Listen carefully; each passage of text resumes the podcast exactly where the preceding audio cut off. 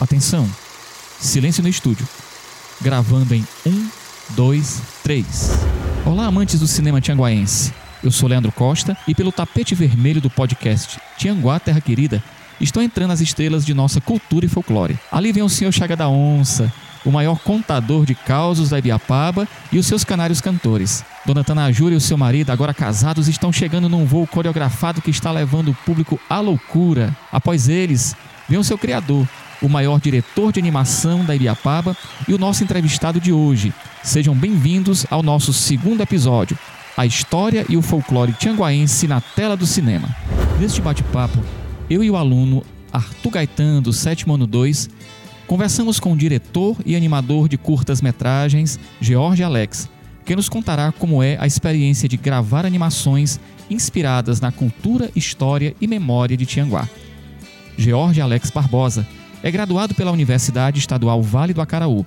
É professor de matemática e ministra cursos na área de tecnologia da informação e computação gráfica, sendo autodidata em vários softwares de computação gráfica e de programação. Trabalha nesta área desde 2005 como generalista 3D, criando softwares, logomarcas e identidade visual. É militante cultural, atuando em áreas ligadas à cultura regional, vocalista e guitarrista da banda Pedra Rara Raiz há 17 anos, com dois discos gravados, e diretor e animador dos curtas-metragens O Voo Nupcial e As Aventuras de Chaga da Onça. Atualmente está concluindo seu terceiro curta-metragem Ibiapaba. Eu quero dizer que pra gente aqui é uma alegria, né? Receber você aqui e dizer que é uma honra conversar com um dos grandes militantes da cultura tianguaense, com o diretor e animador de curtas-metragens que são vitrine da história e da cultura da Ibiapaba para o Brasil, né? Para todo o Brasil. É, mais uma vez, de parabenizar, como nós dizíamos é, em off, né? Agora há pouco, que eu fico encantado, eu fico maravilhado com essa proposta de, de transformar a cultura o folclore e a memória em arte, como a sétima arte, que é o cinema, como a animação. Né? E a primeira coisa que eu queria lhe perguntar, George, era o seguinte: que desenhos animados e animações marcaram a sua infância e a sua vida? Pois é, assim, é, eu gostei, sempre gostei muito de desenho animado, né? Sempre fui fã do Pica-Pau, né? É, da Caverna do Dragão, essas coisas. Assim, desenho animado 2D. Mas quando eu conheci o 3D, eu fiquei. Foi um, um, um outro olhar, né? Assim, brilhou os olhos na hora que eu vi uma animação 3D, porque a animação 3D ali você vê o, o, o outro lado da, da, da, animação, então assim, eu achei muito interessante, né? E eu fui sempre apaixonado desde, desde a infância. Aí quando eu conheci o 3D na adolescência, é, em 97, quando surgiu o primeiro filme em 3D, eu comecei a, a, pesquisar mais, né? E aí comecei a assistir mais, tive mais contato com o 3D. E assim, eu sou super fã. Eu gosto muito, assisto vários filmes, levo meus, meus filhos para o cinema para assistir. Então, assim, é, é, uma paixão, né? Se tornou uma paixão os filmes de animação. Esses hollywoodianos e os caseiros, né? A gente, muita gente, a gente só conhece muito esses filmes que passam no cinema, mas tem muita gente fazendo animação, né? Principalmente no Ceará, tem gente em Fortaleza fazendo animação também. Então é muito interessante também a gente poder estar tá participando e dizendo que não só existem esses filmes de fora, aqui também a gente faz, né? No Ceará a gente faz muita coisa, muito filme de animação também.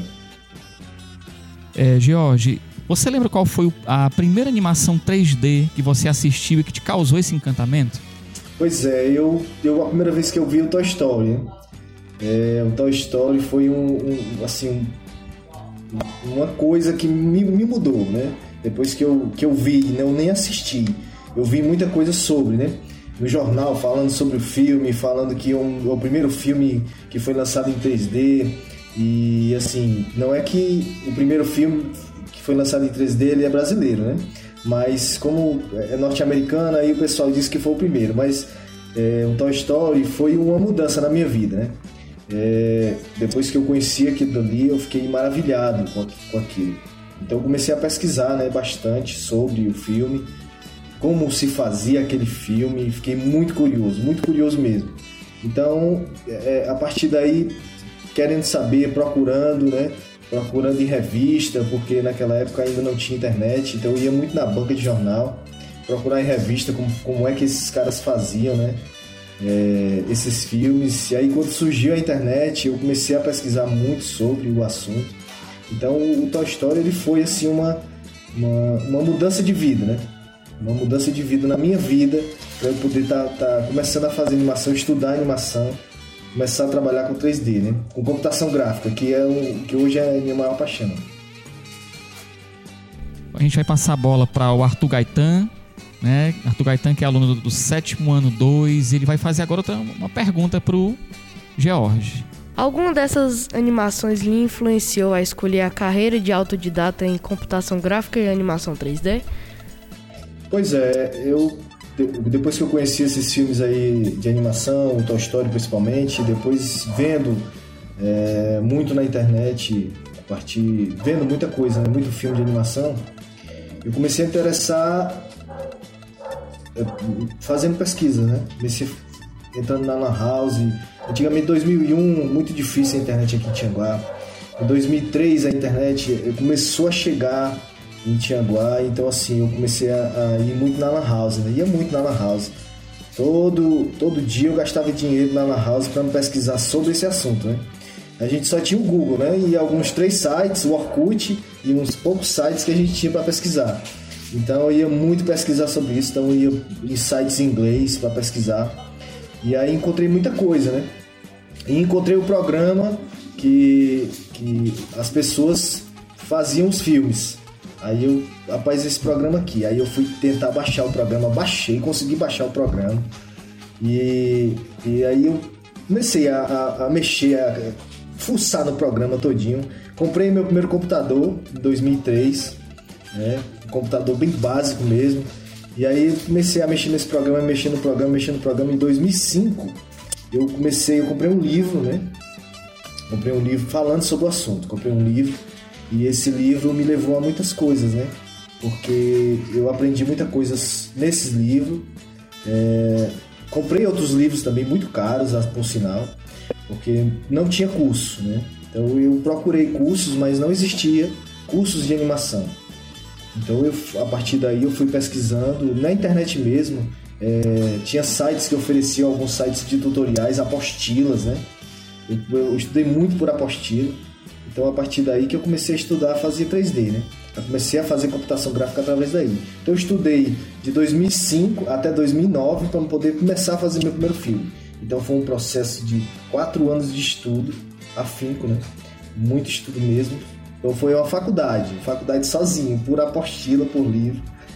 E eu estudei bastante para poder estar tá no nível que eu estou, né? De, de, de conhecer todos os, os todos os atalhos do programa, tudo que se faz no programa, eu conheço tudo. Então hoje eu trabalho como generalista 3D. Né? O generalista ele faz tudo, né?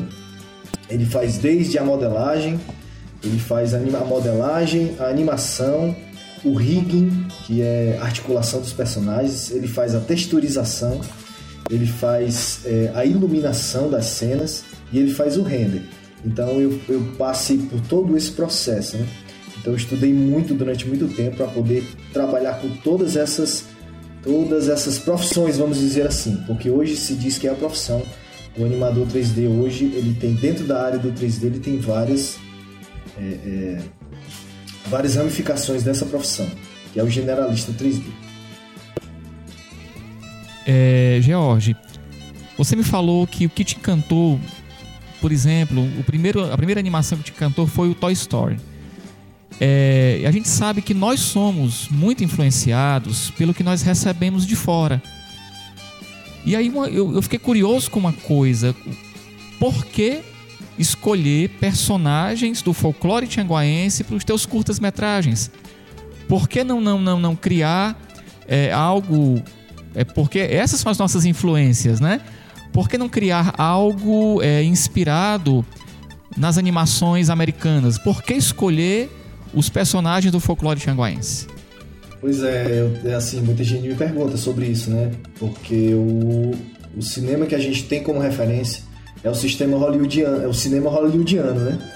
Então a gente se define ou a gente acha que é, lá é como lá é a referência, a referência de cinema é o cinema de Hollywood e, e não é, né?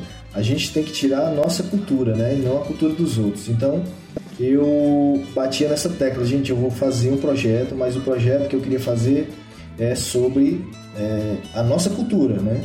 Porque eu via que, eu ainda vejo, né? Que a gente trabalha muito a cultura de fora, né? A gente não trabalha, acredito que são poucas as escolas que fazem isso, que trabalham a cultura local. Né? O Santa Maria é uma, da, uma delas, né? E todo ano tem esse projeto aí que trabalha a cultura local, né? Que fala da nossa, da nossa Tianguá, da nossa Ibiapaba. Então, eu pensei dessa forma, cara, eu vou falar sobre a pega da Tanajura. Porque a gente é o único povo que come Tanajura no mundo, come formiga, né? Então, a gente faz. É, é... Olá, Gigi! Então, eu, eu fiz isso, né? Sobre a Tanajura, porque é uma cultura nossa. E eu não queria falar sobre outra coisa, né? Eu queria falar sobre isso, sobre a nossa cultura. O Chaga da Onça também eu tirei como uma referência sobre é, das histórias que estavam se perdendo. Né? Então eu não queria falar sobre, é, é, sobre um, um, trabalho que foi feito fora, né? Um trabalho assim mirabolante, daquelas coisas cheias de efeitos especiais e tudo. Eu queria contar uma história, mas eu não queria contar uma história como escrita, né? Eu queria contar uma história onde as pessoas pudessem ver mesmo que não fosse de uma qualidade hollywoodiana, né? Mas porque muita gente critica por isso, né? Não, não, não, não vem o contexto da história. Porque eu queria mostrar a pega da Tanajura e eu queria mostrar um pouquinho sobre o nosso personagem aqui, que ele morou aqui, que é o Chaga da Onça. Né? Muita gente não acredita que ele, é, que ele viveu aqui, né? Que ele era uma pessoa. Né? E ele sentava no barzinho dele e muita a criançada se reunia para escutar as histórias dele. E eu queria contar essas histórias porque essas histórias estavam se perdendo. Né? Então, o Chega da Onça, é, é, tava, ninguém conta mais histórias do Chega da Onça. Acredito que muitas das crianças hoje em dia só veem as histórias que vêm no, no curta-metragem. Né? É, essas histórias que eram cantadas pelos nossos pais, pelos nossos avós, eles contavam muito histórias do Chega da Onça. Hoje em dia, não. Né? Então, foi por isso né, que eu queria falar sobre a cultura tianguaense e a cultura ibiapabana. Eu estou fazendo um outro agora, um outro filme, que também fala sobre a cultura ibiapabana, né? E, e, e, é o que eu pretendo fazer futuramente com outros projetos, né? Falar mais sobre a nossa cultura, né? E deixar a cultura de fora para as pessoas que moram fora, né? A gente tem que contar o que é nosso aqui, deixar para as próximas gerações. Com meu amigo Arthur Gaetan, passa a bola. É, você acha assim que é possível despertar o interesse de crianças e jovens para é, esses personagens diante da oferta de animações estrangeiras? Pois é, é assim, é difícil, né? Porque a gente tem é, é, uma concorrência muito grande, né? Então assim, a gente está fazendo animação cultural, né, regional, enquanto a gente, os, a criançada de hoje se interessa muito por essas animações mirabolantes, né? Muito, muito, muita ficção, de muito efeito especial, então, assim, eu tenho perseguido esse processo, né? Por exemplo, meu, meu próximo curta-metragem, ele tem um, um, cenário, assim, um visual muito legal. Ele é diferente dos outros dois. E, e assim, esse visual vai trazer um pouquinho os olhares, né? É, dessa criançada que está vendo esses filmes. Então, assim, é um pouco difícil a gente poder estar tá competindo, né? Mas essa animação, essas duas animações, acredito que ela conta uma história. Não é porque ela é atrativa pelo visual. E ela, ela, é, ela deve ser atrativa pela história que ela conta, pelo contexto, né? Pela, pela, pela a cultura que a gente faz aqui. Né? Então eu acredito nisso, né? É, George, antes da gente continuar com as perguntas, é interessante a gente é, eu esclarecer, até para quem vai ouvir o nosso podcast, que não é de Tianguá, né? Porque é, o mundo, o mundo hoje está pequeno. É, quando a gente menos imagina, alguém de outras partes do Brasil está ouvindo o nosso podcast. Então, só explicando para quem vai ouvir né, o nosso podcast, Chaga da Onça é um personagem da cultura do município de Tianguá, no Ceará. Seu Chaga da Onça ele realmente existiu, né? Ele não é um personagem mitológico, né? Nós podemos dizer que ele é lendário. Porque um personagem lendário ele existiu, ele existiu. Os personagens mitológicos é que não existem, mas seu Chaga da Onça realmente existiu. Realmente teve um bar aqui em Tianguá, né, o George, onde ele contava esses casos. Para quem vai ouvir o nosso podcast e não sabe o que é uma tanajura, a tanajura é uma grande formiga que em tempos de corrija-me e ajude-me, George, por favor, em tempos de inverno, né? Ela faz o seu de inverno para verão, fim de inverno para verão ou entre chuvas, é algo assim. Ela tem o seu voo começo do inverno, né? Eu, eu tô pedindo ajuda do George porque assim, eu, eu estou me fazendo tianguaense, né? Me encantando com a cultura, George, e me fazendo tianguaense. Eu já sou de outra região, do, do Ceará.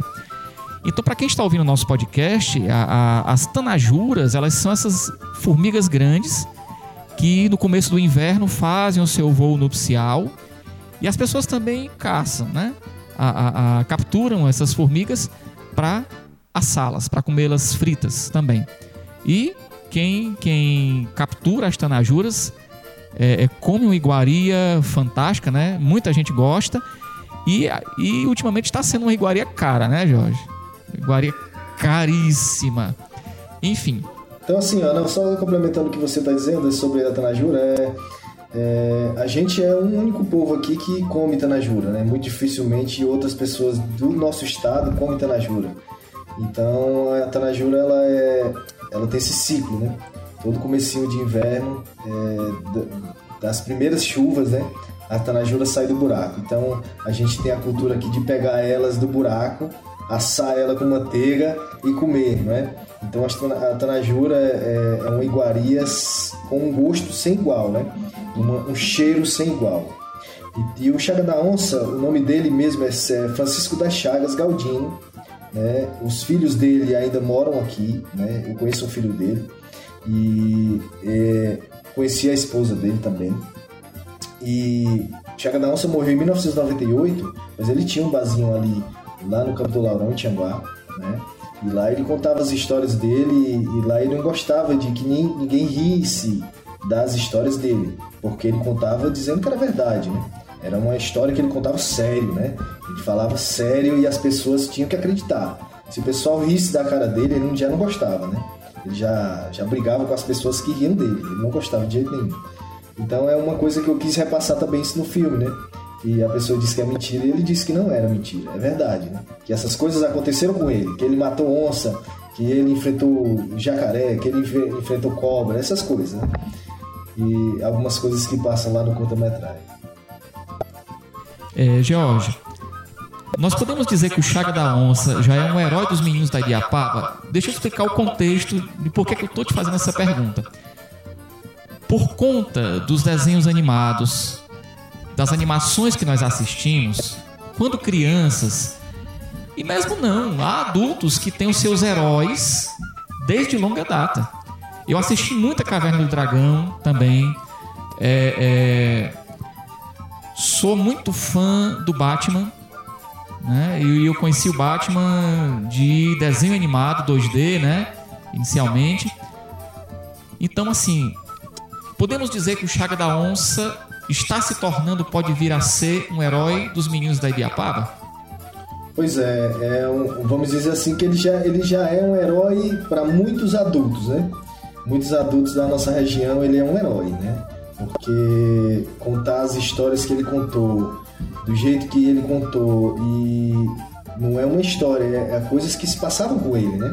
Porque o Chega da Onça ele saía de Coreaú para o Camusim, né? Porque ele morava, ele morava no Camusim, ou morava no Coreaú, primeiramente. E ele saía do Coreaú e ia para Camusim para comprar iguarias e vender na serra, né?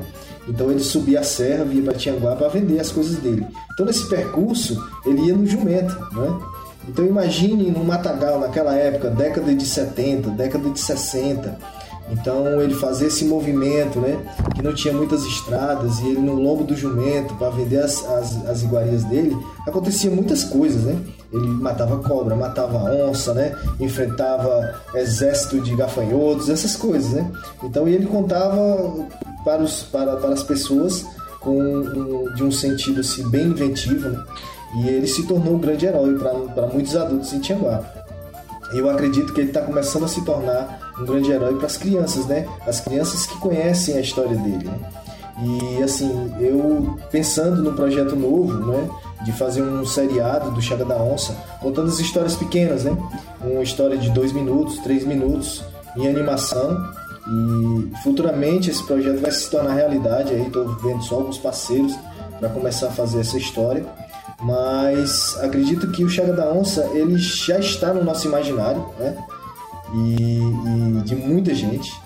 E ele não vai se perder e ele não vai sumir do nosso imaginário. E eu com certeza para mim ele foi um grande herói e ele está se tornando um grande herói para a criançada também. É, você é músico e vocalista de uma banda. É, na sua vida, a produção de um curta-metragem e a música já se encontraram assim é, no caso, a música, ela, ela também é uma coisa muito regional aqui, né?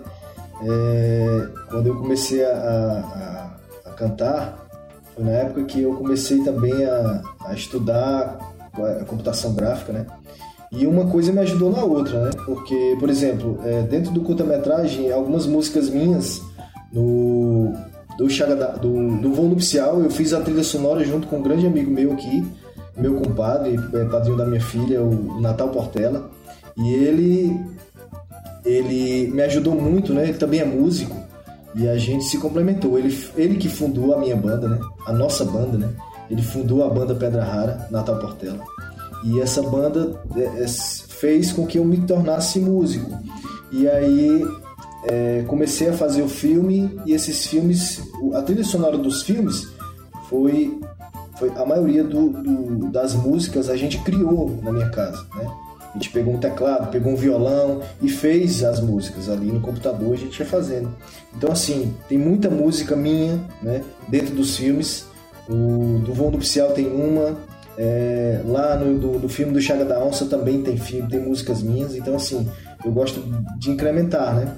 De fazer.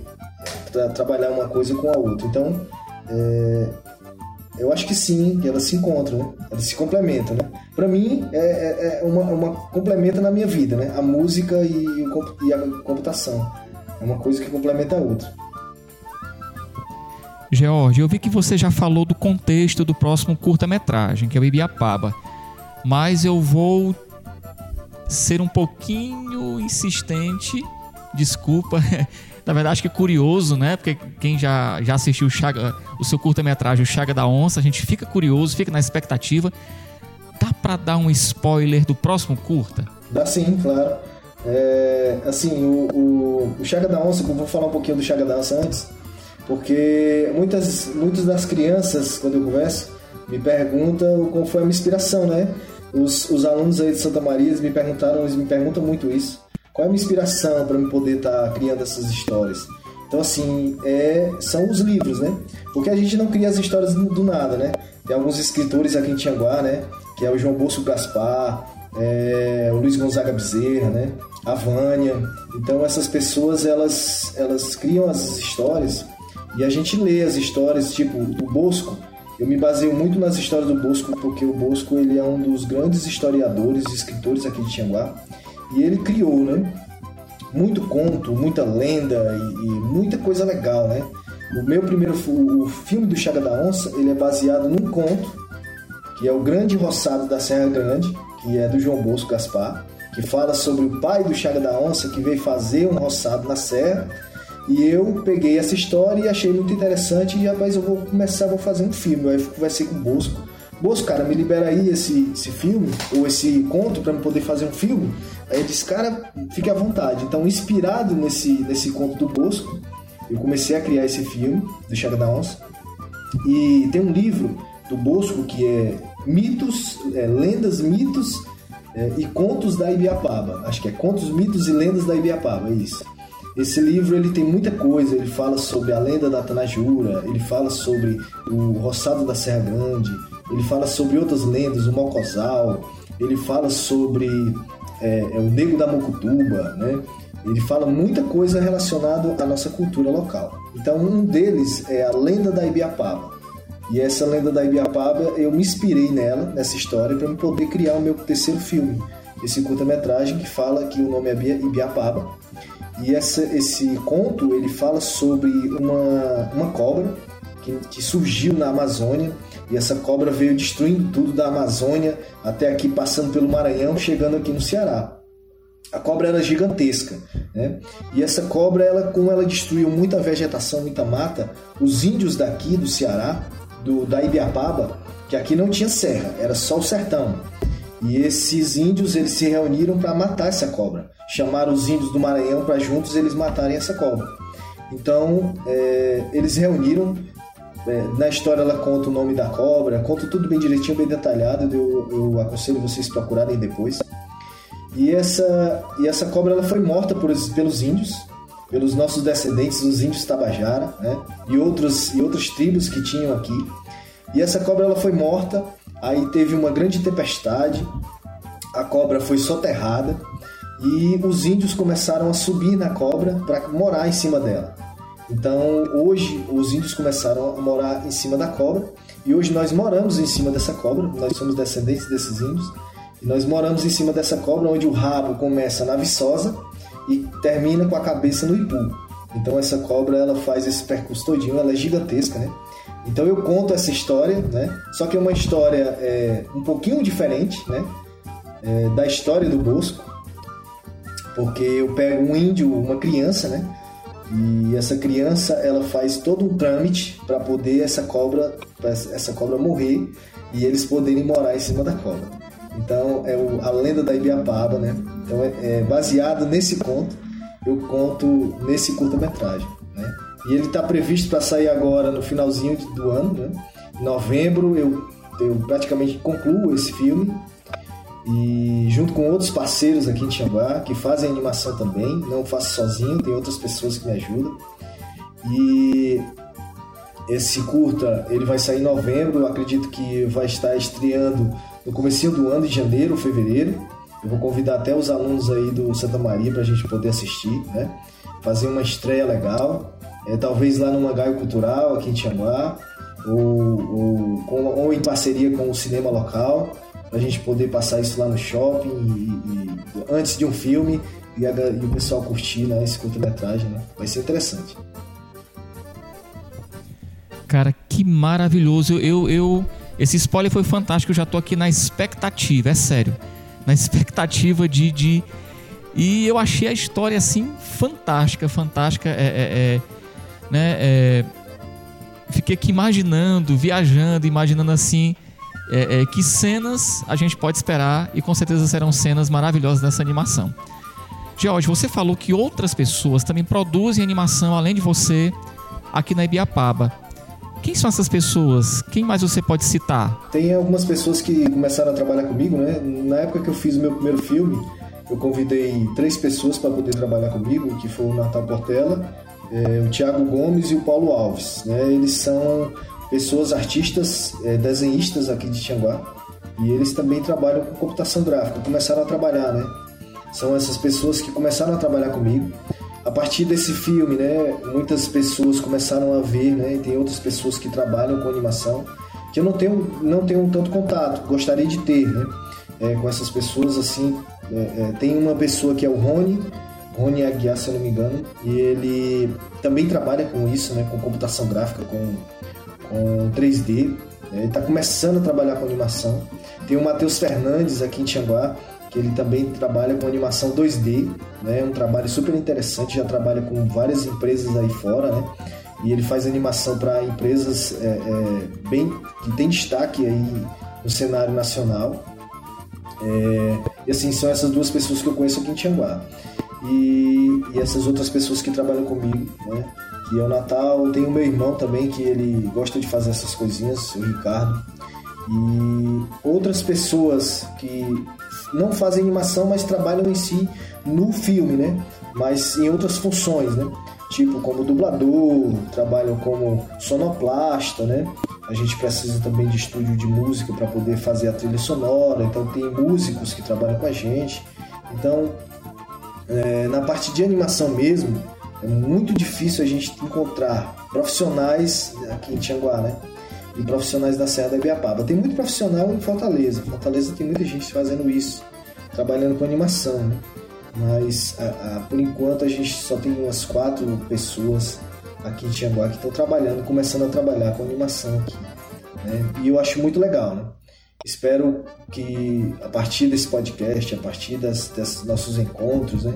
a partir desses curtas-metragens, surjam pessoas, talvez alunos do Santa Maria, porque eu já fui aluno do Santa Maria também, né? e a gente possa, algum aluno saia daí e comece a fazer também animação, né? Seria muito interessante ver. Aqui os meninos, eles já trabalham, né? Eu, eu não não vivencio muito o, o dia a dia do programa de robótica da escola. Mas em alguns momentos esses alunos trabalham, trabalham também a, a animação. É, acredito que algum, em alguns, é, algumas etapas eles lidem com essa, com essa questão do, do 3D, né, também da, da animação 3D. Então, vamos fazer torcida para que outros meninos também, para que esses meninos se inspirem no seu trabalho.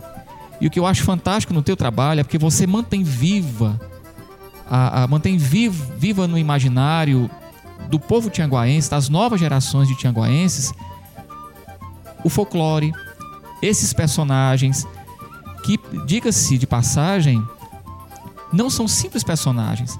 O personagem, ele carrega com ele toda uma série de valores que a gente precisa conservar carrega toda uma identidade que a gente precisa descobrir, redescobrir e, e, e construir. Então é por isso que eu, que eu lhe parabenizo por esse trabalho. Né? Faço votos de que muitos outros curtas-metragens venham e venham com esse trabalho, com, com a inspiração na cultura e no folclore e na história do município de Tianguá. Porque acredito, George, que todo movimento que se faz para que um povo cresça nessa, na, na sua identidade.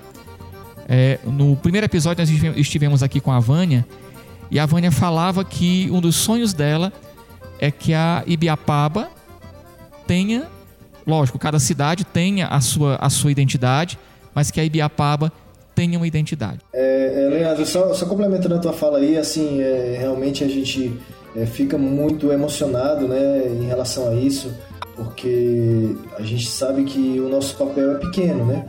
Mas a gente também, eu acho que é uma semente que a gente possa estar tá plantando na cabeça de outras pessoas que possam estar tá, tá, tá, tá vendo por esse lado, né? Que não só os personagens em si, a animação em si, e sim o contexto né, da história, da nossa história, né? Que a gente possa manter viva Assim como eu faço de uma maneira, a Vânia faz de outra, o Bosco faz de outra, o Natal faz de outra, a gente está mexendo um pouco com a cultura local e está deixando para as próximas gerações né, alguma coisa que eles possam ver e dizer assim, não, eu onde eu moro eu tenho história, eu tenho muita coisa para contar, né? E eu, eu, eu sou aquilo dali, né? Eu sou um pegador de Itanajura, né? Eu sou descendente do, das histórias do, do Chaga da Onça, né?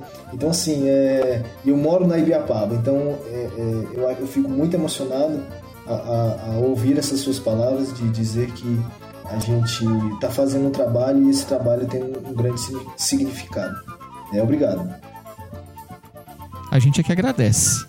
Agradece e, e faz votos de que outros também se inspirem nesse trabalho. Então, Jorge, muito obrigado. Foi um bate-papo riquíssimo, né? Quanto, quanto eu, eu, eu, aprendi aqui e o quanto me animo de ver que essa cultura tianguaense é viva. Né? É, você falando aí e eu vendo que Bosco Gaspar, Vânia, Jorge Alex e outros é, é, é artistas se encontram se encontram e essa teia cultural é uma teia viva, é uma teia que se encontra, é uma teia que, que onde esses elementos se enriquecem, se complementam. Né? Eu achei isso fantástico você dizer que, que os teus curtas-metragens foram inspirados em livros do Bosco. Que fantástico, que maravilha. A gente vê nisso um processo de, o processo que é próprio da cultura. Cultura é coisa dinâmica. As pessoas precisam entender isso. Cultura não é uma coisa estagnada, ela é dinâmica. Embora ela tenha uma raiz fixa, uma raiz que é necessária a ela para que ela não se desvirtue, para que ela não perca a sua essência, mas o que vem da raiz para cima, é, é, se a gente comparar a cultura a uma planta, a cultura é dinâmica. E que maravilha ver esse encontro. E eu saio de mais esse podcast. Eu que sou de Santana do Acaraú, sou um santanense, né, uma cidade pertinho de Sobral. É, estou me fazendo tianguaense e eu saio desse segundo podcast encantado mais uma vez com Tianguá. Jorge, muitíssimo obrigado. Eu fico na expectativa do, do Ibiapaba, viu? Já tô, estamos na expectativa do Ibiapaba. Claro que sair, eu já vou avisando aí pra gente se reunir e, e, e poder ver essa história. Obrigado, Leandro. Obrigado aí a Gigi, que fez o convite também. Obrigado aí a todos aí de Santa Maria. Um abraço. Ah, eu quero agradecer também aqui ao Arthur, né? O Arthur, o Arthur Gaetan, que é o nosso aluno do sétimo 2. E vamos fazer votos de que essa pandemia passe logo, que a gente encontre aí uma vacina e que no fim do ano estejamos todos reunidos é, nessa estreia do Ibiapaba, né? Um abração, George.